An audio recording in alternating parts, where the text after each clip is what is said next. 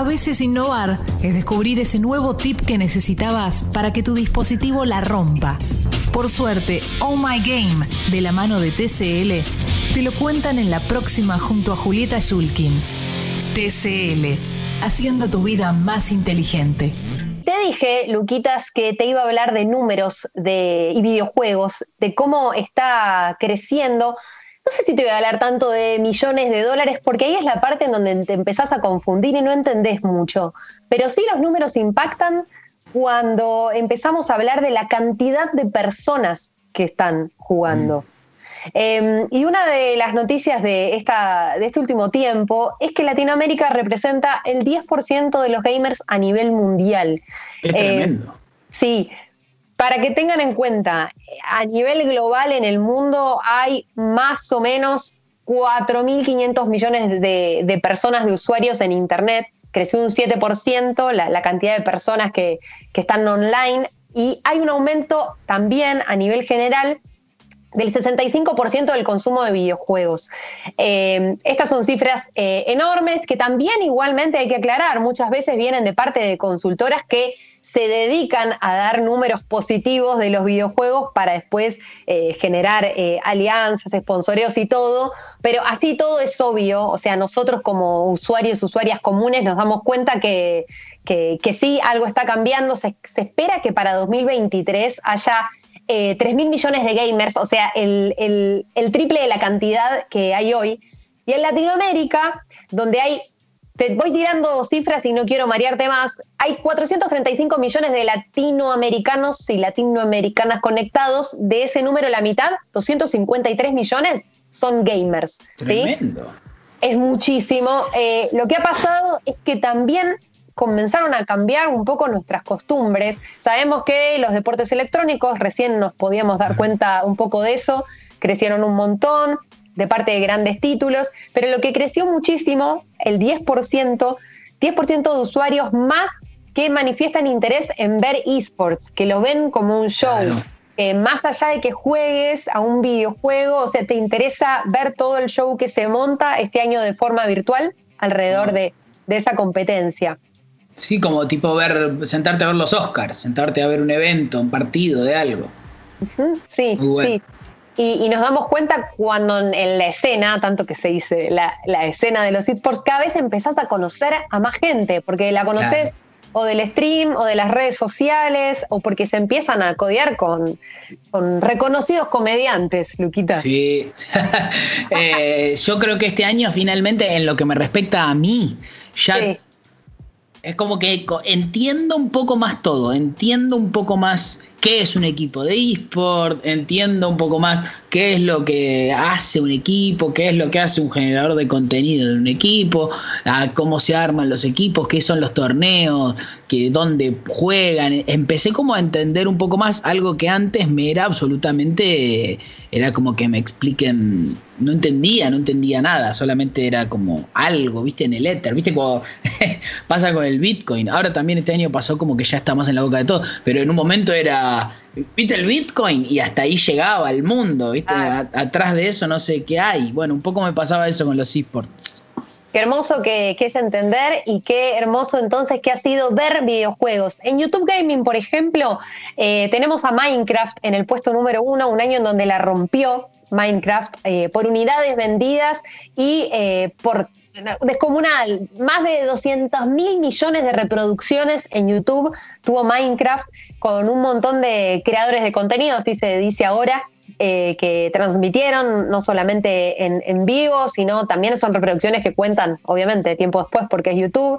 El GTA V también la rompió mucho en, en YouTube. Sí. ¿Te acordás y, lo que fue el... Y sigue siendo, creo, pero lo que fue el rol?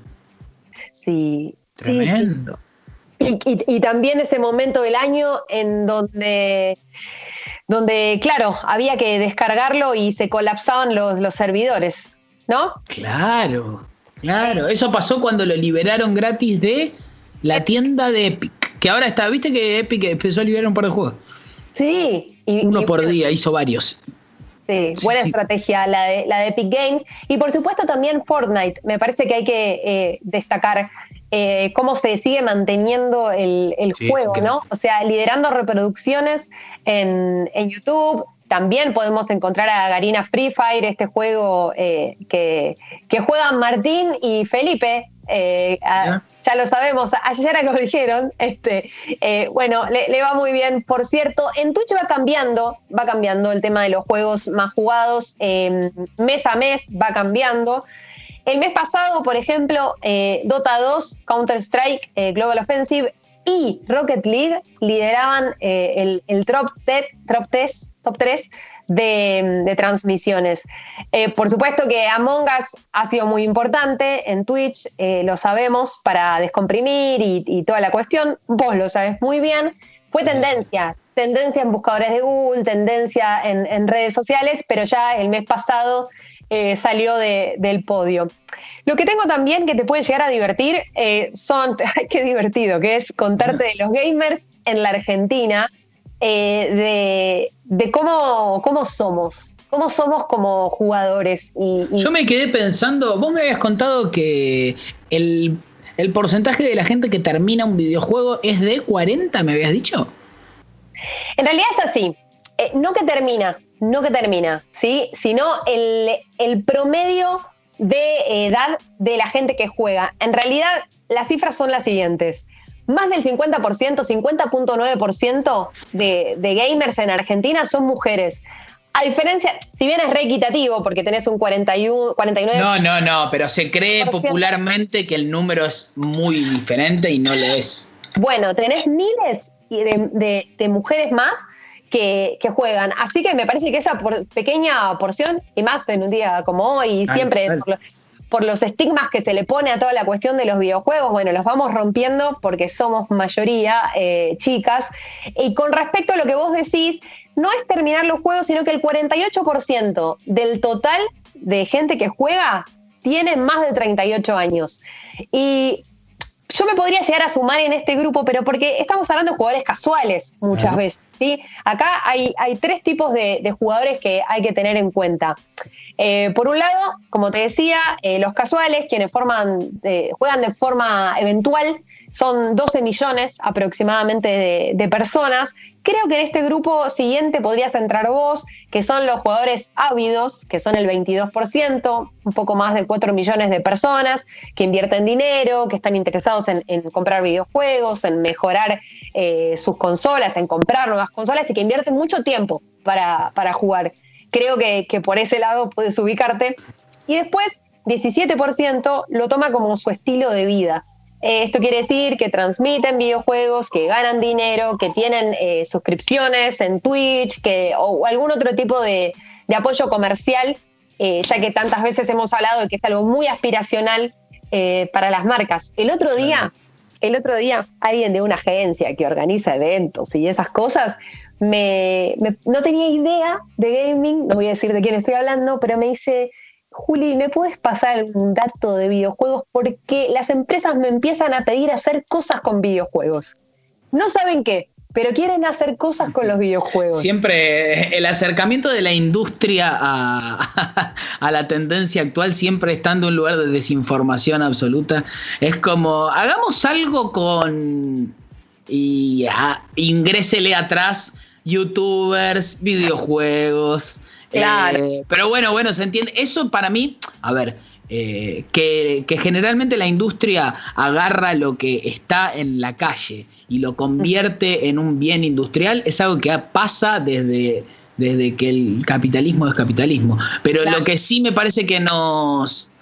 El dato es bueno en el, en el sentido de que el videojuego es algo que está presente y vivo, ¿no? El videojuego es algo que está en la calle, que es como que cada vez es más eh, va tomando todo, así como otras artes, como uno no puede decir, por ejemplo, que el arte plástico está vivo, ¿no? Porque ya no es noticia que hay una muestra de arte plástico en tal lado, es algo de nicho, es algo que ya le ha dejado su paso a, lo que venga. Bueno, yo creo que el cine está en proceso de achicarse y el videojuego está en proceso de agrandarse. Claro. Para mí está ocurriendo un poco eso. Y en lo que es eh, social o corporativo, estas empresas que dicen queremos hacer algo, o sea, queremos hacer nuestros eventos con algo de videojuegos, es entender también que, como, digamos, no es que llega la vacuna y listo, salimos todos a la calle, sino que vamos hacia un modelo híbrido en donde lo digital va a seguir siendo muy importante, es organizar eventos en plataformas que tengan algo de gaming. Viene por ese lado, me parece como muy, muy curioso. Hace poco me contaba alguien del hospital italiano que había organizado como un encuentro de telemedicina con médicos, todo, eh, con, y usó la, la herramienta justamente de Epic Games, Unreal Engine, lo usó para generar como un evento virtual con juegos, en donde vos te podías ganar cositas y entrabas a cosas y escuchabas.